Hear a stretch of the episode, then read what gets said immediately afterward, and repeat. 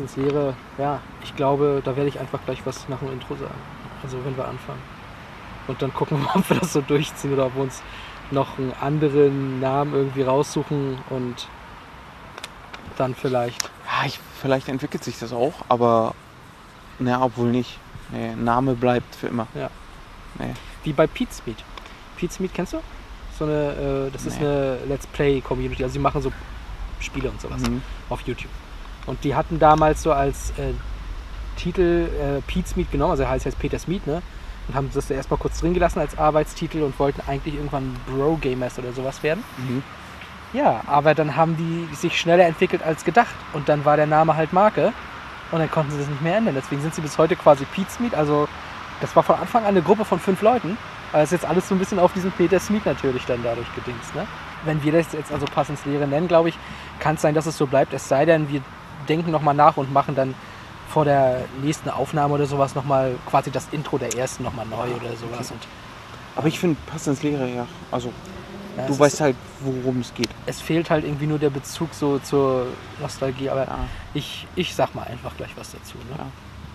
Wollen wir starten? wir können starten. Okay, das heißt, ich starte. das Intro ein.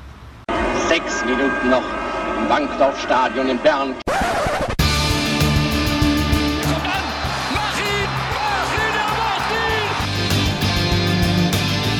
Pellegrino gegen Kahn. Kahn, die Bayern! Die Bayern! Tor! Tor für Borussia Dortmund! 3 zu 2! Hier rasten alle aus! das ist es schon. Oh, das war ein cooler Beat, muss man sagen. Ja, Finde ich auch. Das ist, das ist toll. Und willkommen damit zur ersten Ausgabe von Pass ins Leere, euer Nostalgie-Podcast. Mit mir, Tobias Görtler, und neben mir sitzt Philipp Weikert. Ja, danke für Ja. die Einleitung. Ja, gerne. Ich freue mich hier zu sein. Ja, und wir werden jetzt die nächsten Minuten äh, damit verbringen, so ein bisschen in Erinnerung zu schwelgen, denn wir haben inzwischen ein Alter erreicht, wo wir auch denken, früher war alles besser. Oh ja. Und es ist doch immer wieder schön, dann eben an schöne große Momente von früher zu denken. Ja, Pass ins Leere klingt jetzt erstmal noch nicht so nach Nostalgie, aber wir hatten halt die Twitter-Domain schon. Jetzt müssen wir auch was draus machen. Aber das wird sich schon etablieren, ne? Ja, auf jeden Fall. Also, das glaube ich auch. Genau. Ja. So, ja und die Lehre der Zeit ist es ja auch. ja, eben, ja- eben. Und es gab schon ganz andere komische Namen im Fußball. Ja, Ja. Darauf werden wir sicherlich in dem Podcast auch ab und zu zu sprechen kommen. genau. Ja, warum nicht? Ja, denn ähm, was wir hier machen werden, wir werden in jeder Ausgabe ein Spiel besprechen aus der Vergangenheit, was halt eine besondere Bedeutung hatte. Das können irgendwelche Finals sein, irgendwelche Titel, das kann aber auch, keine Ahnung, irgendein Bundesligaspiel sein, was für uns persönlich vielleicht auch eine bestimmte Bedeutung hatte. Ähm, werden dann darüber noch ein bisschen äh, philosophieren, werden darüber reden, wie wir das damals erlebt haben. Das wird heute in der ersten Ausgabe ganz einfach sein, weil es ein ähm, Spiel ist, an das wir uns sicher alle noch erinnern werden, weil das liegt doch gar nicht so weit zurück. Das kann aber auch mal sein, dass wir vielleicht über Spiele reden, die wir gar nicht live gesehen haben, nicht wahr? Wo wir vielleicht noch zu jung waren. Ja, auf jeden Fall. Da gibt es, glaube ich, auch einige, Ja. auf die das zutrifft. Ja, wir sind nämlich, wir sind zwar inzwischen in einem Alter, wo uns die Jugend nervt, aber wir sind noch nicht so alt. noch, noch sind wir innovativ, Kinder, noch sind wir innovativ.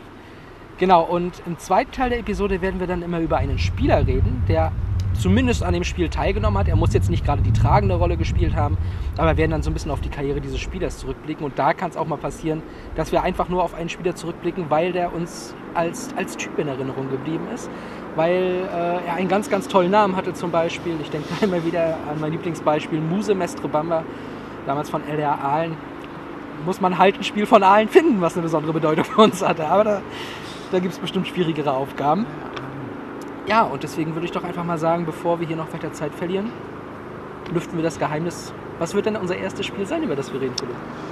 Es ist tatsächlich das WM-Finale von 2014, wo Deutschland Weltmeister geworden ist. Das vierte Ja. Mal. Also, Philipp, Ja. äh, wir kennen uns, aber ich weiß gerade nur, dass du am gleichen Tag wie ich Geburtstag hast.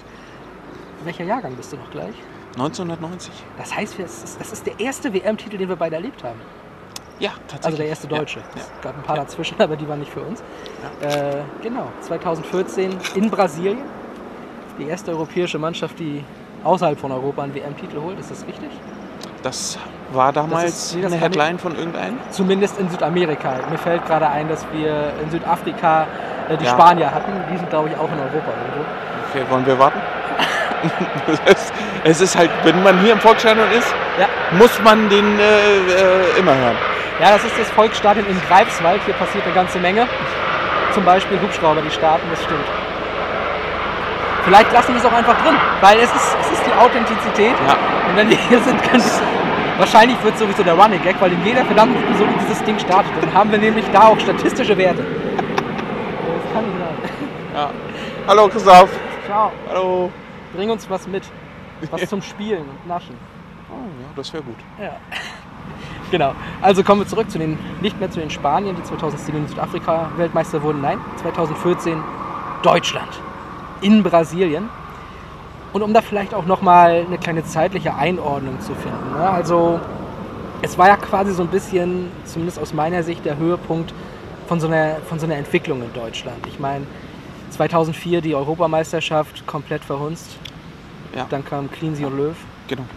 Und damit fing es an. Genau. Und das war die Entwicklung, die man 2006 schon gesehen hat. Einfach die Euphorie, die Jürgen Klinsmann, glaube ich, auch reingebracht hat in dieses ganze Team. Der dann, ich weiß gar nicht, ist er direkt nach der WM gegangen? Wie war Ja. denn das noch? Ja, ne? Ja, ich meine, also es waren immer noch die Spekulationen, ob er noch weitermacht oder nicht, aber er hat jetzt kein weiteres Spiel, glaube ich, mehr geleitet. Ja. Genau, und das war der Startschuss, ja, auch für Joachim Löw, Genau. ja, ein sehr erfolgreicher Trainer zu werden. Ich glaube, der erfolgreichste deutsche Nationaltrainer auf sehr lange Zeit. Also ich weiß nicht, ob da noch mal jemand rankommt. Es ist halt eine unheimlich starke Bilanz gewesen, dann über die nächsten Turniere im Halbfinale zu Ja. erreichen. Und was mir auch immer so gefallen hat in der Zeit, war ja so, es war ja damals so ein Defensivfußball in Deutschland. Wir Mhm. waren halt diszipliniert, wir Ja. haben hinten sicher gestanden und da sind wir komplett von Und nach vorne hatten wir Ballack. Vorne hatten wir Ballack, der hat die irgendwie eingeschädelt oder so, aber, oder mal von Weitem drauf gehauen. Oder Carsten Janker. Oh Gott, das ist halt... Alter, sind wir alt. Ja, und Alter, waren wir mal schlecht. Äh, Und hinten waren dann Ramelow und so. Oh Gott, es wird noch so richtig schön, viele sch- schöne Spiele hier in diesem Podcast gehen, das weiß ich jetzt schon. Das, das merke ich schon, wenn ich Ramelow sage. Boah, Ein Ramelow mit C geschrieben. Das Ja. ist, oh, also Carsten, ja. Carsten. Oh, Wahnsinnstyp. Ja, geil. Ja, Ja, es ist schon geil. genau. Deutschland hatte geile Fußballer. ja, absolut. Ja. Und noch geiler wurden sie eben mit, mit Klinsmann und Löw, weil dann ging eben auch dieser, dieser jugendliche Schwung nochmal rein. Von diesen alten Hierarchien so ein bisschen weg zu was Neuerem. Da hat man sich auch, sich auch was getraut, indem man dann aber den Lehmann hinten reinstellt und nicht den Kahn. Ja. So, da gab es ja große Diskussionen. Ja, und wie gesagt, dann eben immer wieder so erfolgreich gewesen und dann ging man in diese WM rein und war wie in den ganzen Spielen davor so ein Mitfavorit, habe ich das Gefühl. Ja, auf jeden Fall. Aber- also Deutschland war nicht allein, weil sie ja über die Mannschaftsleistung gekommen sind. Es- Die großen Einzelspieler waren ja nicht da.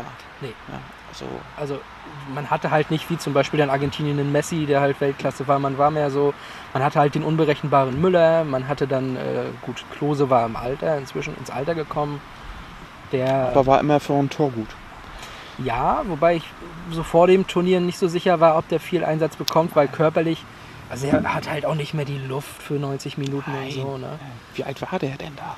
Äh, der ist 76 geboren, also war 38 ab dem 9. Juli. Oder Das ist er ist schon- 78 geboren? Dann war er schon re recht alt. Also ich meine, zwei, ich meine 2006 bei der WM wurde er, glaube ich, 28. Also ich meine, dass er dann entsprechend, Dann war er echt alt. dann ist er 78 geboren, ja. Ja. Naja, gut, er war alt, das, das ist richtig. Aber er bringt natürlich gerade für so ein Turnier die nötige Erfahrung mit. Hat ja dann auch den, oder ist ja immer noch der beste Torjäger einer Weltmeisterschaft oder bei den Weltmeisterschaften insgesamt. Thomas Müller wird da nicht mehr vorbeiziehen. Nein, glaube ich auch nicht. Außer es passieren nochmal andere Wendungen. Von denen wir nichts wissen. Vielleicht Aber wird er das ist ja Trainer. jetzt auch so, ja, jetzt machen wir einen Sprung in die, in die äh, Gegenwart.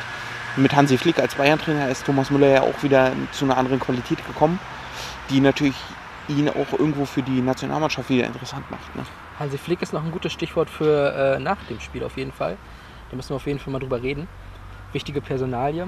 Ähm, ja, und Deutschland ist dann ja ins äh, Finale gekommen, indem man sich durch die Gruppe relativ ja, gequält hat, möchte ich sagen. Portugal noch als Ausnahme, die hat man weggehauen, 4-0. Hat dann Ja, das war das Eröffnungsspiel. genau. Ja. Und vergessen, wie Ronaldo dann den, die Einmannmauer Philipp Lahm beim Freistoß trifft. Ja. für mich Szene, die das Spiel am besten zusammenfasst.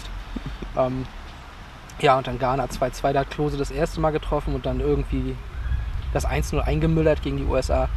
Und auch danach war es ja auch gar nicht so gut. Gegen Algerien 2-1. Algerien, ja, das, das Ja. weiß ich noch, das war das Spiel von Manuel Neuer. Ja. Wo er, glaube ich, weiß ich nicht, also ja, da war er in Libero, Ja. hat er ja die ganze Zeit gespielt gefühlt. Ne? ja, dass du Also- gegen so eine Mannschaft dann in die Verlängerung musst, ist dann eigentlich ja eigentlich, da, da, da wirst du kein Weltmeister mit. Normalerweise nicht. Aber, aber ich glaube, das war genau das Spiel, war der Knackpunkt, wo die Medien auf Jogi Löw geschimpft haben, Philipp Lahm muss wieder auf den Rechtsverteidiger. Ja. Ja, nach Ja, dem ja. Spiel war, glaube ich, auch, das war, glaube ich, auch die Eistonne von Per Mertesacker. Ganz Das genau. hat sehr große Wirkung gemacht und danach ging es dann halt zum Weltmeistertitel. Ja. Auf jeden Fall. Ähm, nee, definitiv. Also das war vielleicht auch nochmal dieses nötige Hallo wach, genau. Und dann hat man die zweite Hälfte von Zinedine Zidane nach Algerien auch noch Frankreich rausgehauen. Das war auch nochmal ein Spiel von Manuel Neuer. Für Ja. mich immer noch, also unvergessen kurz vor Ende, wie Neuer den Pranke hochreißt und damit den letzten Schuss von Benzema klärt. Genau. Gut, und dann weiß ich gar nicht mehr, wie das Halbfinale ausging. Argentinien, Naja, zu, dem, zu der Szene von Manuel Neuer, da gab es lustige Bilder bei, bei den sozialen Medien. Wie Manuel Neuer dann einfach mal na, so selbstverständlich mit einem Handy in der linken Hand und die rechte Hand hochstreckt und den Ball einfach hält. So Das war wie so selbstverständlich. das ist war halt- wirklich so geil, diese Szene. Benzema nochmal alle Kraft in diesen letzten Schuss gesetzt und ach komm, eine Hand reicht. ja, Mein also, den halte ich halt mit einer Hand. Ja, ne? Bin halt der weltbeste Torhüter. Geht halt nach Hause, Leute. Problem. Sacre bleu. Naja, und dann ging es ins Finale. Und Argentinien auf der anderen Seite, ähm, die sind noch viel knapper dahin gekommen. Ich weiß nicht, ob du das noch so auf dem Schirm hast. Das tatsächlich nicht. Ich weiß aber noch, Argentinien war, glaube ich, gar nicht so schlecht drauf. Nee, Mit äh, Di Maria und Messi, die hatten richtig Qualität da vorne. Ne? Die haben ja sowieso, was die Offensive angeht, nicht nur die beiden, dann haben sie noch Aguero. Ja. Higuain war damals noch ein bisschen Ja, fitter. ja. Ähm, das, die hatten richtig geile Spieler. Aber ähm, ich habe mir das auch nochmal genauer angeguckt, den Weg von Argentinien. Also die haben ja äh, jedes Spiel ganz knapp gewonnen. Mhm. In der Gruppe 2-1 gegen Bosnien, 1-0 gegen Iran, 3-2 gegen Nigeria. Gut, Gewinn alles, aber ne, hauchdünn. Ja. Und dann geht es weiter mit 1-0 gegen Schweiz, 1-0 gegen Belgien und Elfmeterschießen gegen die Holländer. Also, Im Halbfinale gegen Holland? ja. Puh, Holland wurde in dem Jahr Dritter, muss man noch dazu sagen. stark von Holland, muss man sagen. haben die Brasilianer ja dann auch nochmal, ich glaube 3-0 oder sowas. Aber das, da nagelt mich jetzt nicht drauf fest. Ne? Ähm, nee, aber die Ausgangslage von Argentinien war ja auch äh, eine ganz interessante. Also die haben ja gegen Deutschland die beiden WMs davor auch jeweils verloren. Wir haben, du hast jetzt völlig vergessen, das 7 zu 1 von Deutschland gegen Brasilien. Ich wusste nicht mehr, gegen wen wir im Halbfinale gespielt haben. ja, das, das, das, jetzt wo du Brasilien sagst, da war doch was. Ja, ich, Das war schon so überflüssig mit dem 7-0, das war, ne? Braucht man nicht mehr drüber reden. ich finde auch, also ich gehe, glaube ich, so ein bisschen davon aus, das ist jetzt reine Spekulation, habe das Gefühl, das kommt nochmal in der späteren Episode. Ah, ja, okay. Äh, vielleicht will ich da nichts vorwegnehmen. Gut, das stimmt. Das ist, das ist auch richtig. Obwohl das, wie du schon sagst, eigentlich keine große Bedeutung hat. Ich meine, wer 7-1 äh, verliert, hat bei der WM nichts zu suchen, glaube ich. Waren ja eh nur dabei, weil sie Gastgeber sind, glaube ich. Ne? Ja, so kann man das sehen. Ja. Ja, es war schon, auch für Brasilien war es ein, ja, bitter, ne? weil die ja Thiago Silva, glaube ich, in dem Spiel ersetzen mussten gegen Deutschland. ja, mit Dante. genau, mit Dante. Dante. Und Neymar ist, glaube ich, in dem Spiel davor auch, äh, da hat er den, Der hat den von Kolumbien einen genau. reingekriegt, ganz genau. Das war das Spiel, Und- wo David Luiz einen Freistoß einhaut, den er normalerweise nie im Leben einhauen Ja. würde. Ja, ist bitter für Brasilien dann. Ähm, ja, für Deutschland war es natürlich ja, der I-Punkt auf dem ganzen Turnier. Ne? Ja, und was ich immer schön finde, ist ja, wenn ähm, solche Spiele im Halbfinale sind und nicht im Finale. Ja. Weil da brauchst du Emotionen. Ja. Na klar waren das auch Emotionen, aber andere Emotionen. ja, das stimmt. Genau, und äh, um zu Argentinien zurückzukommen, wenn wir noch bei südamerikanischen Mannschaften sind. Ähm, wie gesagt, die hatten ja die beiden Turniere davor gegen Deutschland verloren. Also Lionel Messi hatte bis dahin immer nur WM-Spiele verloren, wenn es gegen Deutschland ging. Muss man sich mal vorstellen. Ähm, da gab es damals die berühmte Geschichte bei der, bei der Heim-WM von uns im Elfmeterschießen. Die Bilder auch nach dem Spiel sind allen bekannt. Dann das 4 zu äh, 0, 4 zu 0, 4-1 war gegen England, 4-0, 2010 in Südafrika. Mhm. So, und jetzt kam es zum WM-Finale und da war Messi ja noch, wie wir schon gerade angesprochen haben, noch so ein bisschen mehr auf dem Höhepunkt. Da war er noch ein bisschen jünger als nachher auch 2018 und war noch wirklich dieser, dieser, dieser, diese dieser Virtuose, dieser eine Weltklasse-Spieler, der nochmal aus einer Reihe an Weltklasse-Spielern herausragte. Ja, ich glaube, das war auch seine größte Zeit, die er dann, das war ja kurz nach Guardiola bei Barcelona. Ja, ich, ne? Ich also glaub, ich glaube, Guardiola war da schon 2003. bei Bayern, ne? Der kam nach, nach dem Triple. Also, Achso, ja, ja, gut, stimmt. Hm, Stimmt, nach 2013. Okay, dann war er vielleicht nicht mehr ganz auf dem Höhepunkt. Weil die ich fand denke ich. schon, dass er da auch ja, mal... natürlich. Er hat ja immer noch seine Qualität. Ja, ist ganz okay. Ja. Würde ich auch so sagen. Ja, Also, ne? das ist halt kein schlechter Spieler. Ja, nee, also kann man In jedem anderen Team würde er halt auch eine gute Rolle spielen. Definitiv. Und ähm, vielleicht war das aber in dem Moment auch so ein bisschen das Problem in dem Spiel, weil jetzt können wir auch eigentlich langsam mal in Richtung Spiel gehen. Glaub, Maracana. Allein diese, ja, genau, das Stadion ist natürlich einzigartig. Und das Spiel ja auch. Das, hat, das gab so viele Szenen, Situationen, wo du sagst, oh, so viel auf einmal geht eigentlich gar nicht. ne? Das geht bei, frag mal Christoph Kramer, was, was, was der noch weiß. Den fragen wir gleich mal, aber den der- schalten wir gleich noch zu. Ne? Der, Aber bevor wir wirklich dann eben auf die Szenen kommen, die im Spiel waren, würde mich ja noch interessieren, wie hast du es eigentlich geschaut? Also wo hast du es geschaut? ja, wir haben es bei, also ich mit meiner, mit meiner Frau, 2014, da haben wir geheiratet, in dem Jahr übrigens. Ähm, ja, danke. Wird auch mal Äh, Zeit jetzt. Das haben wir bei Freunden geguckt, die eigentlich auch fast gar nichts mit Fußball zu tun haben. Auch nur so eine WM, EM-Gucker. Ja, gut. Und ja, da haben wir es geschaut. Ne? Wo Ja. warst du? Berlin noch. Ich habe noch in Berlin studiert und Auf Oh, der großen Fanmeile? Nein. Nein. Ähm, ich war gegen Frankreich war ich da und habe dann mir gesagt, okay, das, das brauchst du nicht. Ich fand das immer schön, die meisten WM-Spiele habe ich bei diesem Elf-Freunde-WM-Quartier geguckt. Das ist in der Nähe des Ostbahnhofs gewesen, bei der damaligen O2 World, heute Mercedes-Benz Arena. Und da wollte ich auch das Finale gucken mit einem Kumpel, aber als wir da hingegangen sind, weil Eintritt war auch immer frei, Mhm. ähm, wir sind hingegangen und die Schlange war bis zum Ostbahnhof. Ne? Du hast gewusst, du kommst nicht mehr rein. Dann gab es noch so eine KISS FM, äh, das ist ein Radiosender dort in Berlin, wer ihn nicht kennt. So eine kleine Base, sag ich mal, wo sie geguckt haben, das war uns irgendwie zu assi. und dann sind wir runtergegangen noch die Straße Richtung Warschauer Straße und weiß nicht, wer sich in Berlin auskennt, da sind ja auch so noch Überreste der Mauer. Und da gab es dann eine Bar, die hieß das Pirates. Und das war wie so eine Strandbar, weil da auch so Strandsand aufgeschüttet war. Mhm. Und die hatten eine große Leinwand, das kostete Eintritt, aber wir wussten jetzt, ey, hier ist noch ein bisschen Platz. Wenn wir hier jetzt nicht reingehen, wir finden nichts mehr. Und dann sind wir da hingegangen. Und ich weiß nicht, ob du dich noch erinnerst, habt ihr das im Garten oder sowas geguckt? Oder Wir haben es zu Hause, also in der Wohnung. in der Wohnung geguckt? Dann Mhm. erinnerst du dich vielleicht nicht mehr so gut wie ich an das Wetter. Ich weiß bloß noch, dass wir mitten in der Nacht zu Hause waren. Cool, äh, das ist immer gut. Aber ans Wetter tatsächlich nicht. Das Ja, also ich glaube, die Leute, die draußen waren, werden mir jetzt beipflichten, das hat geschüttet. Also die auch auf der Fanmeile waren, liebe Grüße. Ähm, das oh, in Berlin, es war wirklich unfassbar. Das waren monsunartige Regenfälle.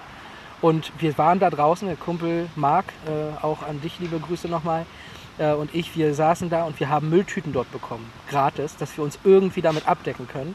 Weil unter den ähm, Schirmen, die es dort gab und auch im Innenraum, war alles dicht. Also da waren alle voll. Also da waren alle voll und alles war voll. Und deswegen, wir, wir saßen dann da in Mülltüten und haben uns da äh, den Regen aufs, auf den Kopf äh, regnen lassen und waren am Ende auch fast noch die einzigen, die da wirklich blieben. Ich verbinde bis heute so mit diesem Tag wirklich, wie wir in Mülltüten da sitzen und Gerhard Delling uns irgendwas in der Sonne da erzählt.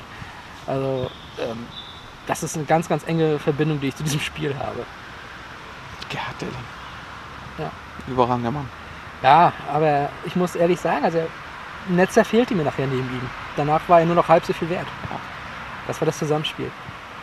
Ja, also ich habe es in Berlin geguckt, du mit, mit Eventis, die ich ja jetzt gar nicht so schlimm finde bei WM und EM, aber da gibt es ja auch andere, die das anders sehen. Ne? Ja, natürlich.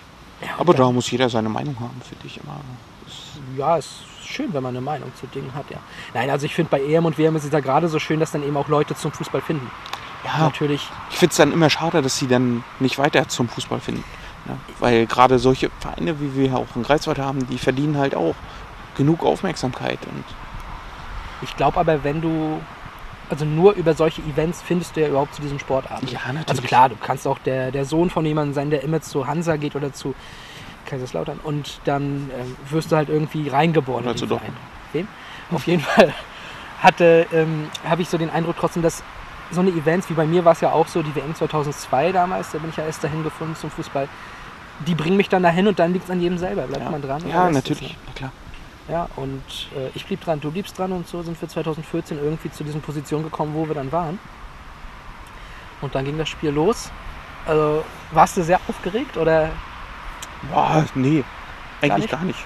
Also, ja, mich, ich, ich bin eigentlich auch eher so der Typ, der so auf Vereinsfußball steht. Ne? Ja. Nationalmannschaft ist halt, ja, so ein Turnier ist immer schön, aber die Testspiele sind für mich halt auch so. Oder, oder diese Qualifikation, die ewig lang und, ja, weiß ich nicht. Ja, Das ist nicht so meins. Die Turniere sind sehr interessant immer, aber ja, alles andere ist so nebensächlich. Manchmal auch halt für den Vereinsfußball immer ja, störend. ja, da werden wir uns, glaube ich, auch gleich nochmal nach dem Spiel unterhalten, weil mir da auch noch was zu einfällt dann. Wenn ich es nicht vergesse zumindest. Ne? Genau. Ähm, aber ja, richtig, Vereinsfußball, wenn, wenn du einen Verein hast, dann bist du da irgendwo auch verliebt, sag ich mal. Und dann diese Liebe teilst du nicht nochmal mit der Nation. Da ist es dann wirklich mehr so dieser Patriotismus ein Stück weit, der mit, mitschlägt. Ja. Ich war aufgeregt wie Sau, um das mal kurz reinzuschmeißen, ähm, weil ich glaubte irgendwie, dieses 7 zu 1 hat uns geschadet im Halbfinale. Ich habe gedacht, oh, jetzt überschätzen sie sich Ja. und jetzt kriegen sie einen mit. Ja, das, ja. Auf Ja. jeden Fall immer ein gefährliches Ergebnis. Ne? Ja. Weil, wie oft hast du, gerade wieder im Vereinsfußball, wie oft hast du es, da gewinnt eine Mannschaft völlig überraschend 9-0 und verliert die nächsten fünf Spiele. Nicht so oft in dem Doch Maße, glaube ich, ich. doch, ich kann mich an Hansa Rostock erinnern. Koblenz. haben mal ein Heimspiel Koblenz, ja. 9 zu 0 gewonnen und ich glaube danach ein paar Spiele nicht gewonnen. Ja, das war die Saison, wo äh, die auch gegen Kaiserslautern 6-0 auf die Räder bekommen, aber Kaiserslautern 5-0 von Koblenz auf den Sack kriegt. War eine kuriose Saison, 08-09. Das war glaube ich auch dritte Liga und die ist Zweite. immer äh, zweite, die ist aber immer komisch. Ja, ja, jetzt, jetzt sind die alle in der dritten. nee, Koblenz nicht, Koblenz nicht. Ähm, wie dem auch sei. Auf jeden Fall, ja, wie gesagt, ich war aufgeregt äh, in dieses Spiel gegangen und ähm, weiß noch, dass ich so die ersten Minuten also sehr viel Alkohol getrunken habe, weil ich wirklich, ich habe gezittert dort. Ich habe richtig gezittert. Und ähm, wer auch sehr stark gezittert hat, nachdem er ordentlich einen gegen die Rübe gekriegt hat, war Christoph Kramer. Fall, ja. Das ist eine dieser Szenen, die dieses WM-Finale auch ausmachen. Ne? Also Ich, ja, also es wäre halt sehr interessant zu wissen, wa- was, was ist da passiert mit ihm, ne? Ja. So aus, aus ärztlicher Sicht auch mal. Was ist wirklich passiert mit dem? War der wirklich, war der wirklich, ich weiß gar nicht, wie lange hat der noch gespielt? Bestimmt länger. der hat noch eine Und- ganze Weile Und gespielt. äh, aber hat der überhaupt was mitgekriegt, was der da macht? Dass der in einem WM-Finale spielt und so. Also das Also das, das Ding ist ja, ähm, ich kenne mich medizinisch jetzt nicht so gut aus wie andere. ähm, aber vielleicht erinnerst du dich dunkel zurück an Schlag den Raab. Es gab mal die Szene, wo Raab sich ordentlich beim Fahrradfahren hingepackt hat. ne, Ja, gab's mal. Und der hatte dann auch, ähm, da hast du ja richtig live gesehen, okay, der ist jetzt hier auch ziemlich benommen, fährt aber noch weiter, will noch weiterfahren. Und kurze Zeit später konnte er sich nicht daran erinnern, dass er diese Sachen gesagt hat und gemacht hat. Mhm. Also ich glaube, du funktionierst dann irgendwie nur noch so instinktiv so ein Stück weit. Ähm, und dein, dein, ich weiß nicht, als ob du halt einfach nicht speicherst in dem Moment. Es läuft alles, du kriegst das mit, aber du, du speicherst es nicht. Und so wird es bei Kramer gewesen sein, ähm, der sozusagen einen der größten Momente seines Lebens, vielleicht den größten Moment, er erinnert sich nicht, er kann ihn sich nur noch angucken, aber er weiß nichts davon. Wie krank muss das sein? Ja, ich, ich kann es mir auch überhaupt nicht vorstellen, wie das so, wie das so war. Ne? Ich meine, damit hat er sich natürlich auch legendär gemacht. Ne? Ja, absolut. Obwohl es dann, wie schon gesagt, in dem Spiel halt noch sehr viele andere Situationen gab, die einfach auch legendär sind. Ich würde Ja. da direkt mal auf die nächste kommen.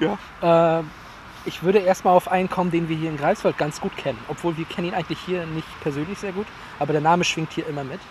Ähm, Toni Groß. Ah ja. Hm. Jetzt weiß ich auch, wie du meinst. Ah ja, ja, ja. genau, nicht Kedira, sondern Groß. Groß ähm, hat nämlich einen hanebüchenen Fehler gemacht. Vielleicht erinnerst du dich, einen Kopfball zurückgespielt. Also du könntest Gonzalo Higuaín den Ball nicht besser auflegen. Erinnerst du dich an die Szene? Wie hast du die mit, mitbekommen? War- das die Szene, wo Neuer Higuain dann umhaut? Ähm, nee, ich glaube, der Kopfball zurück und dann Higuaín schießt ihn einfach komplett daneben. Ja, dann, ja, dann weiß ich dunkel, aber äh, ist mir nicht mehr ganz vor Augen. Ja, mir gar nicht. Also doch, weil ich es jetzt im Nachhinein gesehen habe. Da habe ich Pinkelpause gemacht. Ja, okay, ja. War gerade so am Rauskommen und höre nur Geschreie. Und dachte Tor oder sowas. Und dann habe ich nur gesehen, wie sie, als ich draußen war, wie Higuain äh, wütend war, dass er ihn nicht gemacht hat. Ja, Groß hätte in dem Moment verbrannt sein können. Ne? Für, wenn, er, wenn der reingeht und das ist das einzige Tor, stelle sich das vor, dann ist Groß äh, Ja. am Poppes. Wer weiß, ob er dann diese Karriere jetzt gemacht hätte. Ne? Ja, Also, der erfolgreichste deutsche Fußball. ja, aber im Endeffekt legt er, glaube ich, nachher den Ball auf Schürler raus. Das weiß ich nicht hundertprozentig, ob er das war, aber Schöle hat den Ball bekommen, ja. Genau, von, von ich, jemandem. ich glaube, es war Toni, Ja. der, der ihm den Ball gegeben hat. Ja, der Mann, der die Sachen einleitet. Ne? Ja, das, solche ja, Spiele sind ja auch ganz wichtig. Ja, Ja. absolut. Aber ja, wollen wir chronologisch weitergehen? Ja. Also Welche Szene hast du als nächstes? Higuain hat ja noch eine weitere Riesenchance, beziehungsweise er hat es sogar ge getroffen in der ersten Halbzeit noch. Von rechts kam die Flanke rein und er schob den also wirklich wie ein klasse Stürmer an Neuer vorbei ins Tor zum 1 zu 0, was aber nicht gezählt hat, abseits. Damals gab es noch nicht den Video Assistant Referee und ich bin mir deswegen bis heute nicht sicher, ob es abseits war. Es war ja eine Aber die, auch an die Szene ist zu lange her. Zu lange her, ne? Ist wirklich zu lange her, dass man diese, also man hat jetzt nur noch das 1 zu 0 von Mario Götze im Kopf. Ich habe noch was im Diesen- Kopf. Ja, Es gab noch zwei Sachen, die ich im Kopf habe vor dem 1 zu 0. Und zwar zum einen eine Riesenchance von, ähm, von Argentinien, ich glaube es war vor dem 1 zu 0, ein Lupfer. Von diesem einen Typen mit dem komischen Zopf, ah, ja, ja, ja, ich weiß. dessen Name mir nicht mehr bekannt ist. Ähm, Palacios? Ja, genau. Wow. Ja, der, Siehst du? Siehst du, so, deswegen, wir der, ergänzen der uns. Zopf hat's, hat's. Ich erinnere mich an die Szenen und du an die Spieler. Ja. So ist gut. Und dann natürlich die klaffende Wunde eines Kämpfers. Genau. Also die, genau, die Szene bleibt halt auch noch drin, Ja. weil, ja, genau damit hat er halt, glaube ich, auch der Mannschaft geholfen und dieses Zeichen gesetzt. Ja, Was halt im Fußball so oft so wichtig ist. genau. Einfach dieses Zeichen setzen und das hat er damit getan. Einfach weiterspielen, Definitiv. zutackern oder ich weiß gar nicht, haben sie überhaupt was gemacht? Wir mussten sie ja, sonst hätte er nicht mehr gedurft, glaube ich. Ne? Ja, und dann Aber- den Turban um und dann Brotz weiter. Aber Ja, das ist- also, auch damit hat er nochmal so ein bisschen seinen Legendenstatus im deutschen Fußball zementiert. Ja, auf jeden Fall. Also ich würde fast sagen, ich weiß es nicht, ähm, ich bin mir ja sicher, der hört ja unseren Podcast direkt. Ne? Ja. Also Basti, melde dich nochmal bei uns. Ähm, ich glaube, dass du ganz dankbar bist, dass du den abbekommen hast, den Hit. Ja, also im Endeffekt im Nachhinein auf jeden Fall, Ja. glaube ich. Also Denke ich auch. Weil die, also dieses Bild vom blutenden Schweinsteiger, ah, das wurde nur überboten von blutenden Sebastian Rudi gegen Schweden. Vier Jahre später. Ähm, ja, und dann war die Verlängerung, weil keine Tore gefallen sind. Wir alle haben das sehr gespannt miterlebt. Ähm, ich weiß noch, dass ich vor dem Abpfiff der, ersten, äh, der zweiten Halbzeit dann auch immer noch gezittert habe, oh, jetzt nicht noch einen reinrutschen lassen und so. Und dann äh, kam in der zweiten Hälfte der Verlängerung, 113. Minute, die Szene, die wir alle wohl für immer in unserem Kopf haben werden. Und da hören wir jetzt einfach mal rein. Toni hat leider, leider seine gute Linie verloren.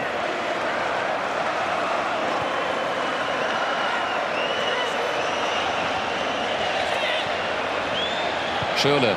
Der kommt an! Mach ihn!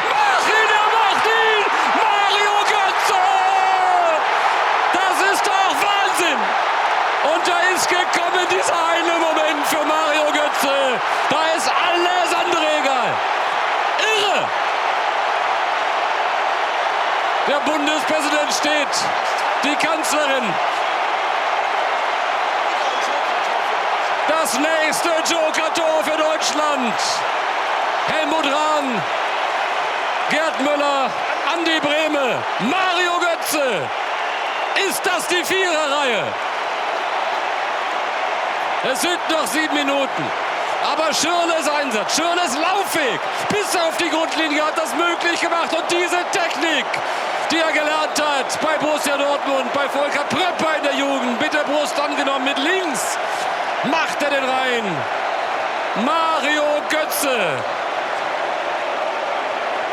Ein Traum für 80 Millionen Deutsche kann in sieben Minuten wahr sein.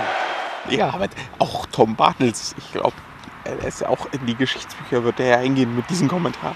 Das, Genau. äh, Also wir haben uns das ja, äh, wir hätten, oder ich hätte es mir nicht schöner malen können, weil ich ein großer Tom Bartels-Fan bin. Und es gibt ja eben diese Iconic-Kommentare von eben auch damals dem Herbert Zimmermann 1954 und sowas, die, ich meine, das wird ja heute noch in vielen Stadien als Torhymnen-Einleitung quasi gespielt, das Tor, Tor, Tor. Und Tom Bartels, das, das wird auch jeder deutsche Junge, der das da damals gehört hat, im Kopf haben. Ähm, als du das gesehen hast, wie bist du da abgegangen bei diesem Treffer? Das war tatsächlich kurz, also ja, das, mein Kreuzbandriss war nicht lange her. Mhm. Ähm, ich bin da auf Krücken gegangen, deswegen konnte ich nicht aufspringen. Oh. Ich habe mich quasi im Sitzen gefreut. Kurz, äh, die Kreuzbandriss, Kreuzbandriss hattest du, als du im erweiterten WM-Kader noch warst. Ja, natürlich. Ne? Ich musste dann, ja, Ja, natürlich. deswegen kam ja Kramer nach, glaube ich. Ne? Ja, ich glaube, Kramer hat danach Oder. Mustafi, Ja, ein von beiden. War jetzt auch nicht mehr so wichtig für mich, ne? nee, Aber das stimmt. äh, Nee, wenn du nicht mit dabei Ja. bist, war dir die. Mannschaft egal. genau. Ne? Und alle reden immer nur von Reus und Reus, aber der Weikert, der hat gefehlt. Ne? Genau, Mit dem wär, wärst du halt schon in der Gruppenphase. rausgeflogen. Den, siehst du aber, den- Namen kennt heute keiner mehr, den Weigert, Ja, ne? Nur genau. Reus. Ja. Alle googeln sie jetzt. Ähm, Äh, genau, oh Mann, also, ja, wir müssen auch was Lustiges einspielen hier. Ja, das stimmt, ja. Äh, Selbstironie. Ja, also du konntest nicht aufspringen, du armer Mensch. Deswegen hast du da gesessen und die Arme sind hochgeflogen, nehme ich an. Ja, genau. Und ich weiß gar nicht ideal, aber meine Frau und, und unsere Freunde, die sind halt nicht so Fußball. Die saßen nur und haben sich gefreut. Ne? die haben mit dem Also Rücken es- zum Fernseher gesessen und Karten gespielt. Genau. Das Übliche. Und du warst ja dann st- stockbesoffen. Also so richtig. also, und ich- bist dann, bist dann drin. völlig ausgeflippt. Ich hatte Alkohol drin und das Ding ist halt, ich habe diesen Kommentar nicht gehört. Also ich habe Ja. Tom Bartels nicht, genau wie ich äh, das, das Großding nicht live gesehen habe und gewisse andere Sachen nicht so richtig mitbekommen habe. Der Kommentar war nicht zu hören, weil alle diese Szene gesehen haben und, "Ah", ne? und alles wurde plötzlich laut und um einen rum ist alles explodiert und wir haben uns alle in den Arm gelegen. Ich erinnere mich an Tränen, vielleicht sind es meine gewesen. Und das war unfassbar. Also ich weiß noch, da waren ja viele Fremde dann. Ich habe den, mein Kumpel Marc irgendwann erst später wieder gefunden, weil wir alle zwischeneinander umhergesprungen sind. Und ähm, na, Durfte man da stehen? Also war es stehe? da in dem Bereich, wo so Strandsand und sowas gewesen ist, durfte man stehen. Da gab es auch ein paar Liegestühle übrigens. Mhm. Äh, wer sich äh, das im Liegestuhl anguckt, hat den Fußball nie geliebt.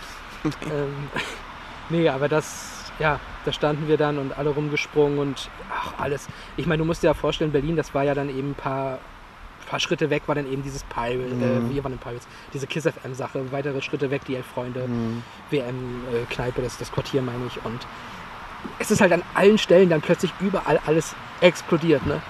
Und äh, Fanmeile will ich mir gar nicht ausmalen, wie laut das dann, wie laut das dann da war. Also das, äh, Was ich gerade bei solchen Events immer gehasst habe oder immer noch hasse, wenn man so in einer großen Gruppe ist, ich komme dann nicht so hinter dieses Spiel her. Weil dir fehlt halt was, genauso wie du sagst, äh, dir fehlt halt was vom Spiel irgendwo. Ne, du hast es halt nicht ganz genau in der Szene in Ruhe dir angeschaut. Was hat er in der Szene jetzt gemacht? Und äh, ja, also es, aber es ist halt immer so, du äh, hast immer äh, für und wider da äh, bei diesen ganzen Sachen.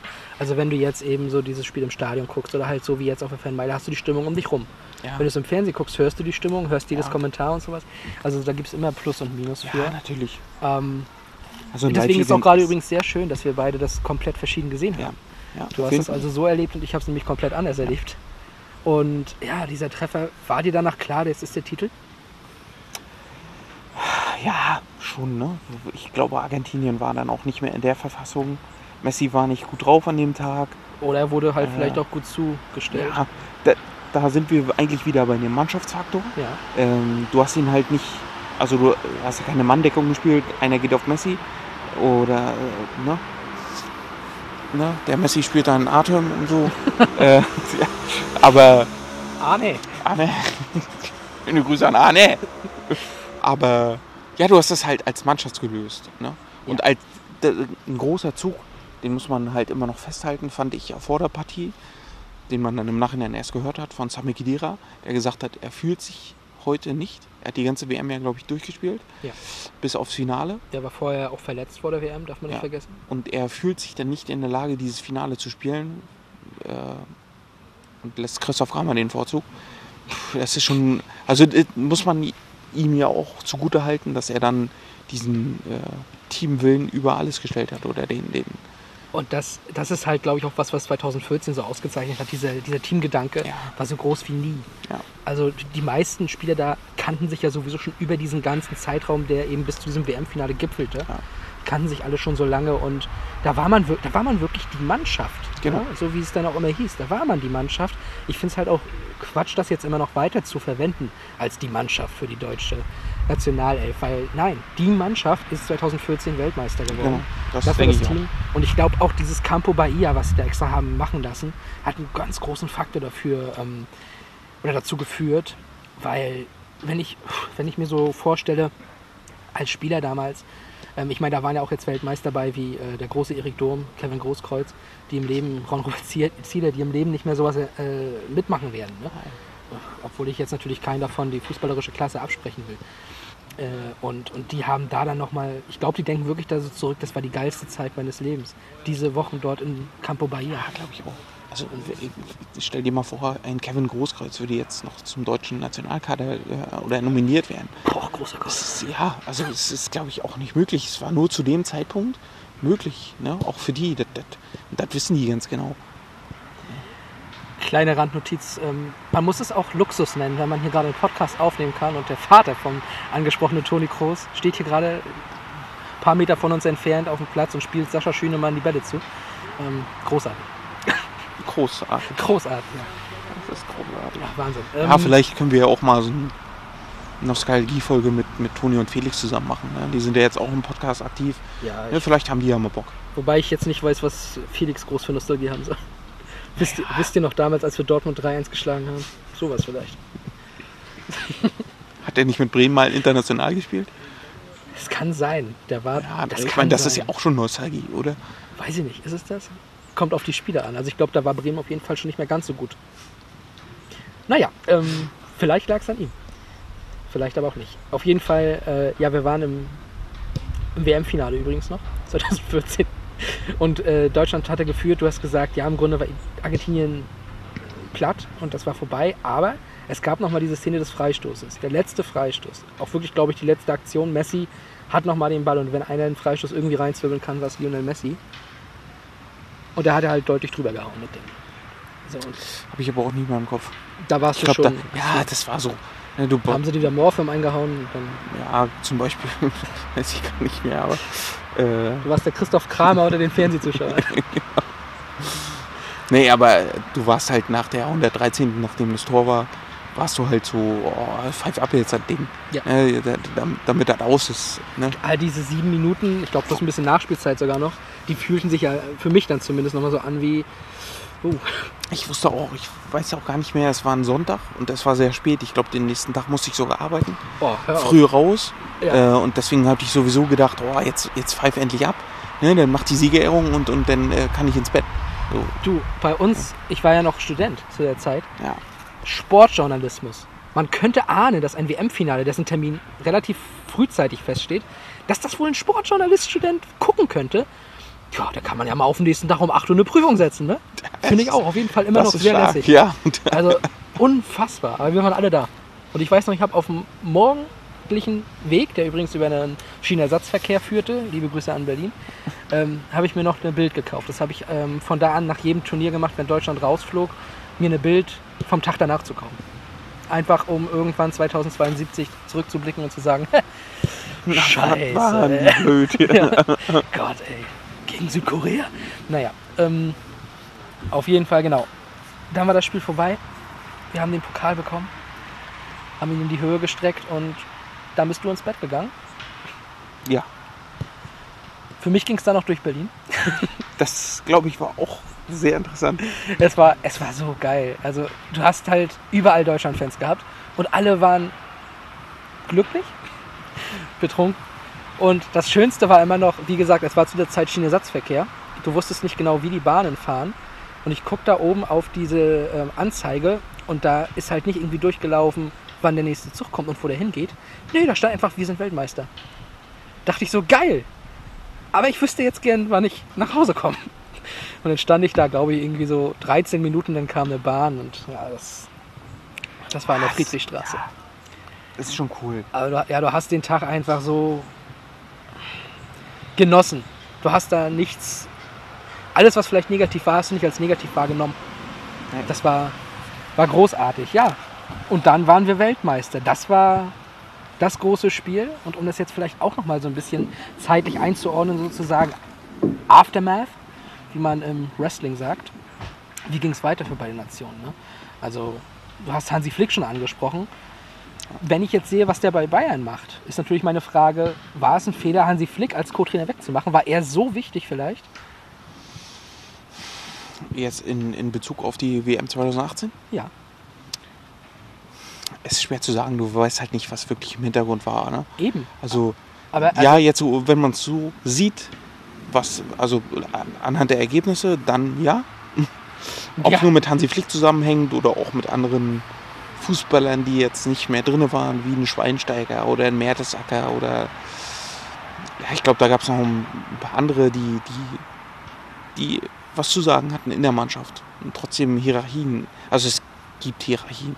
ja. Ja, auch wenn man mit immer über flache und äh, so ein Rotz redet, das ist Es gab natürlich ähm, Hierarchien. Aber trotzdem, also ich glaube, weil du ja Flick. Philipp Lahm haben wir ganz vergessen. Der Kapitän, kommt gleich ich. noch. Ja. Genau, aber eben, also ich glaube trotzdem eben, oder ich sag mal, wenn ich jetzt eben sehe, wie es mit Hansi Flick bei Bayern läuft und wie Hansi Flick dann eben nach 2014 wegging und dann doch ein bisschen was bei Deutschland anfing zu kriseln. 2017 hatte das zwar noch keiner im Kopf, weil wir Confed Cup und U21 äh, gewonnen haben, aber vielleicht wäre es mit Hansi Flick nicht so desaströs gewesen. Aber das wissen wir nicht, denn, um es kurz zusammenzufassen, also Deutschland Europameisterschaft lief ja noch ganz gut. Ähm, 2016 Halbfinale aus gegen die Franzosen. Äh, Da war Hansi Flick, glaube ich, auch noch im. Da war Thomas Schneider schon dabei. Der ist nachher Ja, bei uns aber, aber Hansi Flick war ja Sportdirektor oder was, was hat der beim DFB gemacht? Sicher, dass der ja. da noch war? Ja. Er ist dann bloß in eine andere Position gegangen. Na gut, ich glaube dir. Mhm. Ähm, 2018 Vorrunden aus und bei Argentinien. Da war er auf jeden Fall nicht mehr da, glaube ich. Ja. nee, da war er nicht mehr dabei. Und äh, Argentinien auch durchgeduselt durch die Gruppenphase, hat sich von Kroatien ja komplett zerstören lassen und flog dann gegen die anderen WM-Finalisten raus. Ne?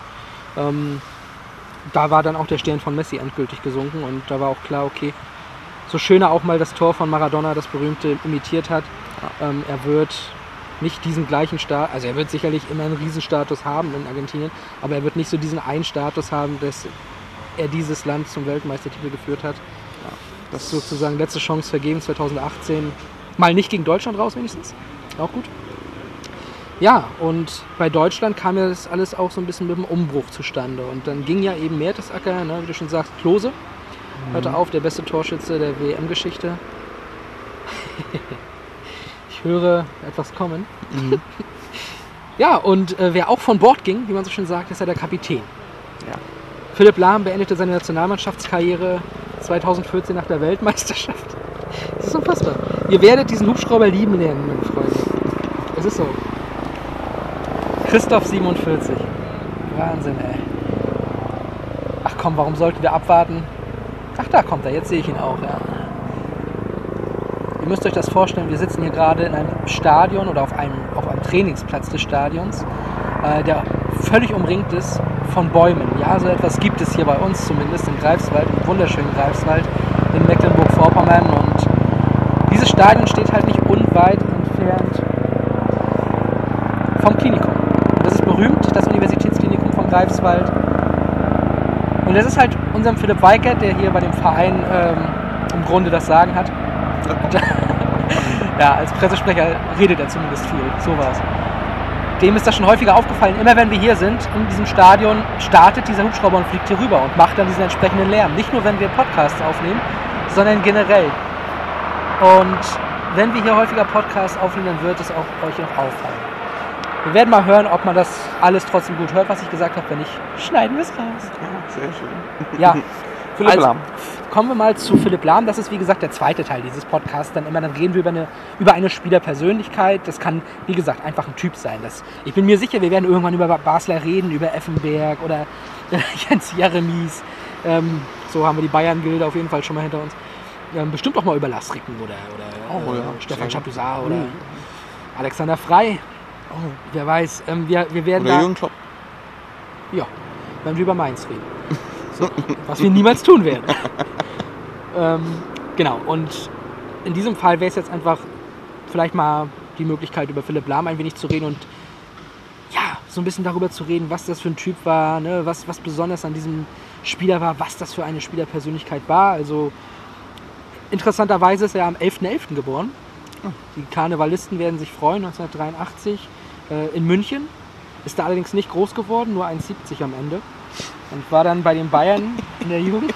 Ja, kommt der Gag. Der, Der der, der, der musste rein. Also, Habe ich auch drei Nächte dran gesessen, aber hat sich gelohnt. Ne? Ja, der ist geil. Ja. Bei Bayern in der Jugend. Laut Wikipedia war er zuvor beim Probetraining bei 1860 München.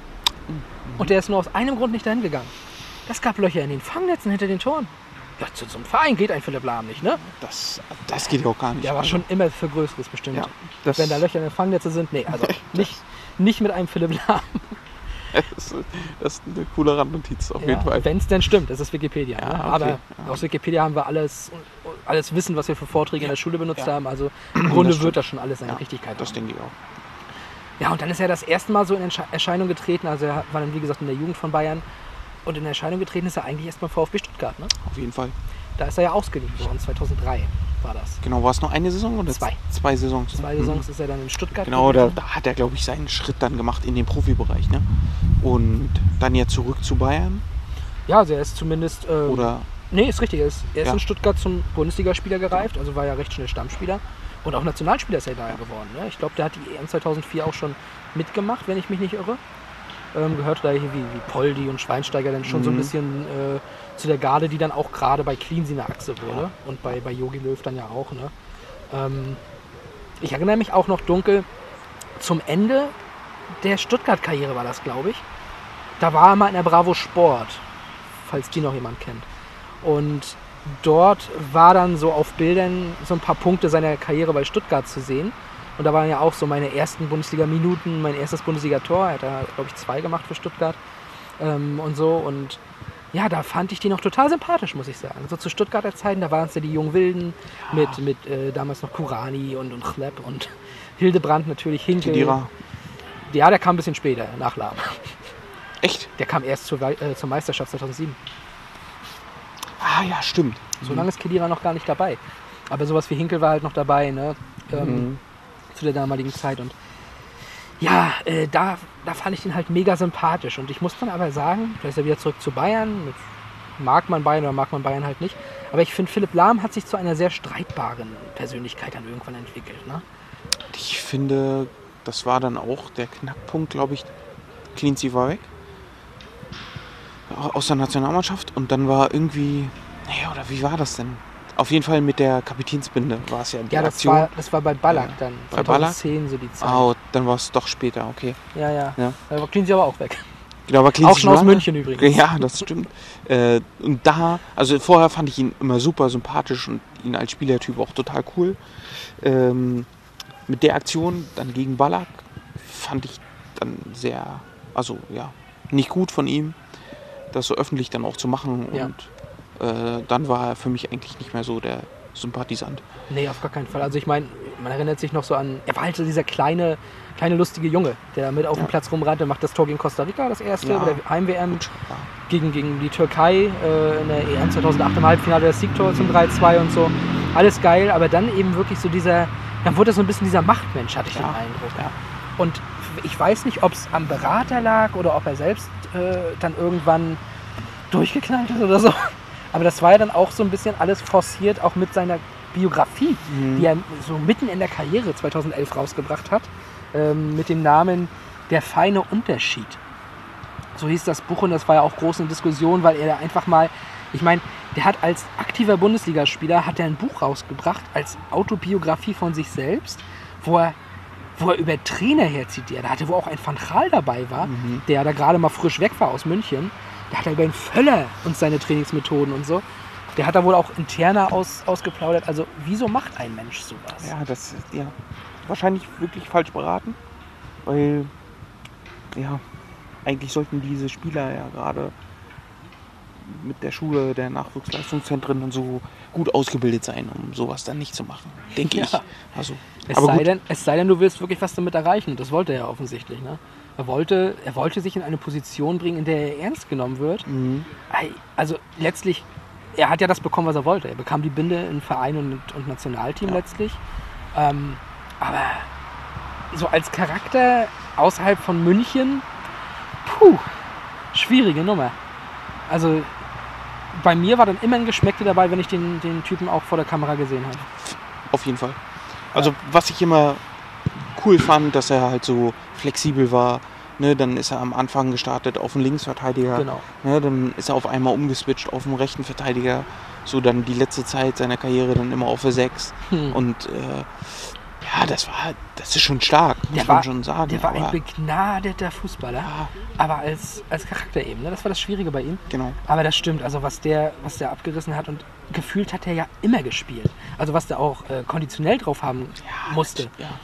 Wahnsinn, also der war, war der einmal verletzt? Ich glaube, da war man nur tatsächlich mal Zeit verletzt, da war Rafinha dann, glaube ich, auch eingesetzt worden.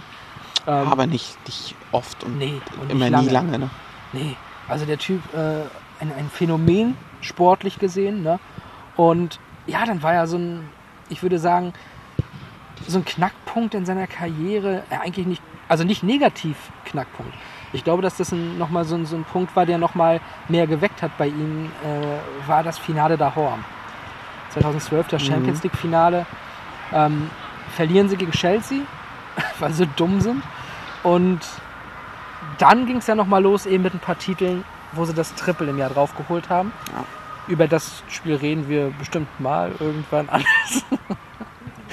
Vielleicht. Und dann halt der WM-Titel 2014 so als Krönung. Und ich glaube, Philipp Lahm hat es dann richtig, muss man ihm auch lassen, richtig gemacht, immer zu dem richtigen Zeitpunkt noch aufzuhören. Ja, ich meine, mehr kann er wirklich nicht erreichen mit der Nationalmannschaft. Das muss man ja deutlich so sagen. Dann wirst du Weltmeister und kannst aufhören. Ja, es gab noch den einen oder anderen, der sich so gesagt hat, na gut, den EM-Titel hätte ich jetzt auch noch gern. War man vielleicht auch ein bisschen arrogant. Ähm, aber ich fand auch, also dann bist du halt nur Weltmeister. Liebe Grüße an die medizinische Abteilung. Hubschrauber-Einsatz kommt auch noch mal gleich bestimmt. Ja, aber so, so ist es. Ne? Also der, Junge, der Junge wusste zum richtigen Zeitpunkt die Karriere da zu beenden und dann hat er die Karriere auch noch mal 2017 äh, beendet. Das fand ich auch noch mal schlau, weil er war bis da, auch 2017, war der immer noch Top-Niveau. Ja, auf jeden Fall. Und wie viele hätten vor 2018 nochmal gerufen, bringt mir den Namen nochmal mit zur WM. Ja. Ja. Und er hat es intelligent gemacht, einfach diese Stimmen gar nicht aufkommen zu lassen, indem er einfach ein Jahr vorher aufhört. Brillant fand ich. Da, wo nichts ist. Genau, da war einfach der Confit Cup, aber Ah. da hat keiner nach ihm gekriegt. Und dann kommt Ja, er- das, ja, also entweder war es wirklich so gedacht oder er hat sich dann vielleicht körperlich nicht mehr in der Verfassung gefühlt. Ne? Ah, das kann natürlich sein, aber irgendwie glaube ich es bei Lahm nicht. Ich glaube wirklich, dass der da ein bisschen strategisch dran vorgegangen ist. Ich halte ihn ja auch an sich für intelligent, äh, ne? aber man, manchmal halt mit den falschen Entscheidungen. Ja. Was er dann ja auch nach der Karriere direkt weitergemacht hat. Die übrigens mit sagt, 24 Mannschaftstiteln. Ne? Hat der, der hat achtmal die deutsche Meisterschaft gewonnen. Und nur mal so. Äh, nicht in der Zeit, wo einfach Bayern jedes Jahr gewinnt und die Titel abonniert hat. Oder eine Flatrate drauf gebucht oder was weiß denn ich. Der hat ja schon die Meisterschaften geholt, als das überhaupt nicht denkbar war, in der Bundesliga dreimal in Folge Meister zu werden. Das gab mal diese Zeit und da hat er ja auch schon die Titel geholt. Also quasi als es noch nicht cool war, ähm, wurde mit Bayern schon Meister und 24 Titel ist halt eine, eine Wahnsinnskarriere, muss man nicht drüber reden. Ja, und dann hört er 2017 auf, wird Unternehmer und hat die Möglichkeit, theoretisch bei Bayern einzusteigen. Bei dem Verein, er ist da geboren, er hat da angefangen und dann sagt er, nee, wenn, dann will ich gleich, will ich gleich Chef sein sozusagen. Also da ist dann wiederum, Er wäre ja quasi nur in die Lehre gegangen nochmal genau, für ein paar Jahre und hätte dann alles übernommen. So wäre es wahrscheinlich gekommen. Aber er hat sich komplett dagegen entschieden, weil er sofort die Macht wollte. und da ist wieder diese Frage, ne? also Ja. ist der nicht ein Stück weit, ja, wie, wie, wie soll ich das erkennen? Er ist ja nicht dumm, aber in diesen, diesen Situationen zumindest nicht, fordernd vielleicht. Also ja, zu fordernd und vielleicht auch einfach, ähm, ja, wie sagt man, nicht sehr weitsichtig. weitsichtig, ja. Wort. Wortfindungsstörung abgedingst. Dings, das ist Ja. auch gut. So. Das steht auf meinem Grabstein auch. Wortfindungsstörung abgedingst. Gut. Ähm, ja, und dann ähm, werden wir ihn aber höchstwahrscheinlich ja irgendwann trotzdem wieder in der Bundesliga sehen, oder was meinst du? Ja, ist schwer zu sagen. Also ich könnte ihm auch zutrauen, irgendwas beim DFB zu machen. Ne? Ja, da ist er ja, glaube ich, schon jetzt Botschafter der EM 2024. Ja, gut. Ja, Also irgendwas Aber- mit Korruption war das, ne? ja genau. ja, weiß ich nicht. Bei Bayern München sehe ich ihn im Moment nicht. Ähm, Nicht bei einem Kahn und Pratzo. Glaube ich nicht, dass er da mit rein würde. Aber was? Vielleicht war das auch so ein Punkt. Ich, mit Kahn hat er ja zusammengespielt. Ja. Äh, vielleicht konnten sie sich damals schon nicht so ganz gut leiden und, und vielleicht haben Karl-Heinz Rummenigge und Uli Hoeneß ihm gesagt, der Kahn, der kommt auf jeden Fall. Ja, das kann sein. Äh, und dann hat er gesagt, naja, dann nicht. Ja, möglich. Aber was, wenn ich jetzt einfach mal ins Leere passe und sage, vielleicht Schalke oder sowas? Also so ein Club, der definitiv Hilfe braucht. Äh, Und wenn man da den, den ähm, Jochen Schneider vielleicht irgendwann ersetzt durch jemanden mit ein bisschen mehr Fußballkompetenz und sagt, hey, hat jetzt theoretisch, ich meine, guck mal, Rudi Assauer war ja auch war bei, bei Dortmund als Spieler. Ist aber letztlich das Gesicht von Schalke 04 geworden. War ja auch vorher bei Bremen und sowas, ne, als Manager tätig und war ganz gut. Also du musst ja nicht unbedingt dann bei dem Verein bleiben, wo du gespielt nein, hast. Das, das ist wahr. Das siehst du ja auch bei ganz vielen anderen. Ne? Ja, Also- bei, bei allen im Grunde. Ja, genau, dass sie dann woanders, bei einem anderen Verein, ne, du kennst das ja selbst, dann bist du bei einem anderen Verein und hast da sofort ein ganz anderes Ansehen als bei deinem Verein, wo du jahrelang Spieler warst. Ne? Ja, das, definitiv. ist, das ist ja dann, weil alle würden bei Bayern München ja sagen, ja, das ist unser Philipp. Tja. Ne, unser Philipp ist Unser das doch, Kleiner. Unser, unser kleiner Philipp. Ne? Der hat hier immer die rechte Seite beackert. Ja, früher, ja, ja, die ganzen Alten hier. Ne? Genau. Am- am Und einen Rechtsverteidiger findet er bestimmt einen guten. Aber einen guten Stürmer, den findet er nicht. Nee. Weil das kann er nicht. Nee, das kann er nicht, das stimmt. äh, ja, möglich. Also genau, und in, in, auf Schalke sieht man ihn dann eben als den Weltmeister, den Triple-Gewinner, Genau. den, äh, den, den Topspieler Philipp Lahm, der äh, inzwischen Unternehmer ist, intelligent in irgendwelche ja, Ketten investiert oder, oder, oder Startups oder sowas. Ne? Und ja, der dann sicherlich auch Schalke irgendwie auf Vordermann bringen könnte. Wir wissen es nicht, wir wollen es auch vielleicht gar nicht Wenn der wissen. Vereins, Verein es zulassen würde, ist ja immer die Frage. Ja, natürlich, natürlich, auf jeden Fall. Aber du hast es gesagt, also auch so, ein- so ein Felix Magath, HSV-Gesicht als Spieler und wo war der nicht alles? Der war Ja. vorher, war man bei Frankfurt, äh, der hat, der hat äh, Stuttgart zu dem gemacht äh, mit, mit Philipp Lahm, da kennt er den Philipp ja auch schon her, dann bei Bayern hat er ihn auch gehabt und äh, Wolfsburg zum Meister. Also das sind, das sind dann, wie, wie, wie schon gesagt, Spielerkarriere und, und Funktionärskarriere können sich da schon mal unterscheiden bei den Vereinen. Also ich kann mir, ich kann mir komischerweise halt Philipp Lahm bei Schalke sehr gut vorstellen. Irgendwie finde ich, das passt. Ich kann mir gar keinen bei Schalke gut vorstellen, aber das ist, glaube ich, eine andere Geschichte. Ja. nicht, nicht mal Ebbe Sand, Ein Besand. Naja, gut, der passt ein. siehst du? Obwohl Ebbe Sand sympathisch ist. Mit dieser Stille möchten wir auch die Leere des Raumes mit einem Pass nochmal füllen und sagen, ähm, dass die Episode zum Start ganz angenehm war. Auf jeden Fall. Ja. Ich glaube, wir werden noch die eine oder andere Episode aufnehmen. Genau, und ähm, hat mir sehr viel Spaß gemacht, diese erste Aufnahme für dich. Mir auch auf jeden Fall. Also es war schön, nochmal alte Gedanken oder alte Erinnerungen aufzuwecken und darüber zu reden. Und das ist ja auch nochmal so ein Punkt, der in diesem Podcast auch kommen soll. Es soll ja nicht nur sein, hier sitzen zwei Typen im Stadion, ein Hubschrauber fliegt durch die Luft und wir reden nochmal über irgendwelche Sachen. Nein, wir wollen ja auch Erinnerungen wecken. Ja. Und ich meine, ich habe Erinnerungen geweckt von Higuain-Chancen, da wusstest du gar nicht, dass der auf dem Platz stand. Das, das, ja, das stimmt. So, Ja. wir wollen uns ja auch selber erinnern. Jetzt können wir die Zuhörer ja auch mal dazu animieren, uns bei Twitter zu schreiben. Genau, Ja. Ad Pass ins Leere. Genau. Das ist äh, eine, eine Seite, die wir jetzt nicht mehr ändern werden. Ja. Schreibt uns gerne. Twittert uns einfach mal, äh, wie ihr das WM-Finale erlebt habt und Genau. was ihr gemacht habt. Wart ihr auch so besoffen wie Tobias an dem Abend? Oder, Oder hattet ihr einen Kreuzbandriss so, wie Philipp? Ja, genau. und konntet nur im Sitzen feiern. Ja. ja, gerne. Also genau, das könnt ihr machen und wir werden dann bestimmt auch in näherer Zukunft auch mal irgendwann ein Instagram-Profil haben und ob wir noch eine Facebook-Seite machen, man weiß ich nicht. Wir sind in dem Alter, wo Aber wir noch Facebook ist haben. Aber Facebook ist schon ziemlich out, oder? Ja, aber sind wir in? Wir sind richtig in. Stimmt auch wieder. Mit diesen Worten, auf Wiederhören, bis demnächst. Macht's gut. Ciao.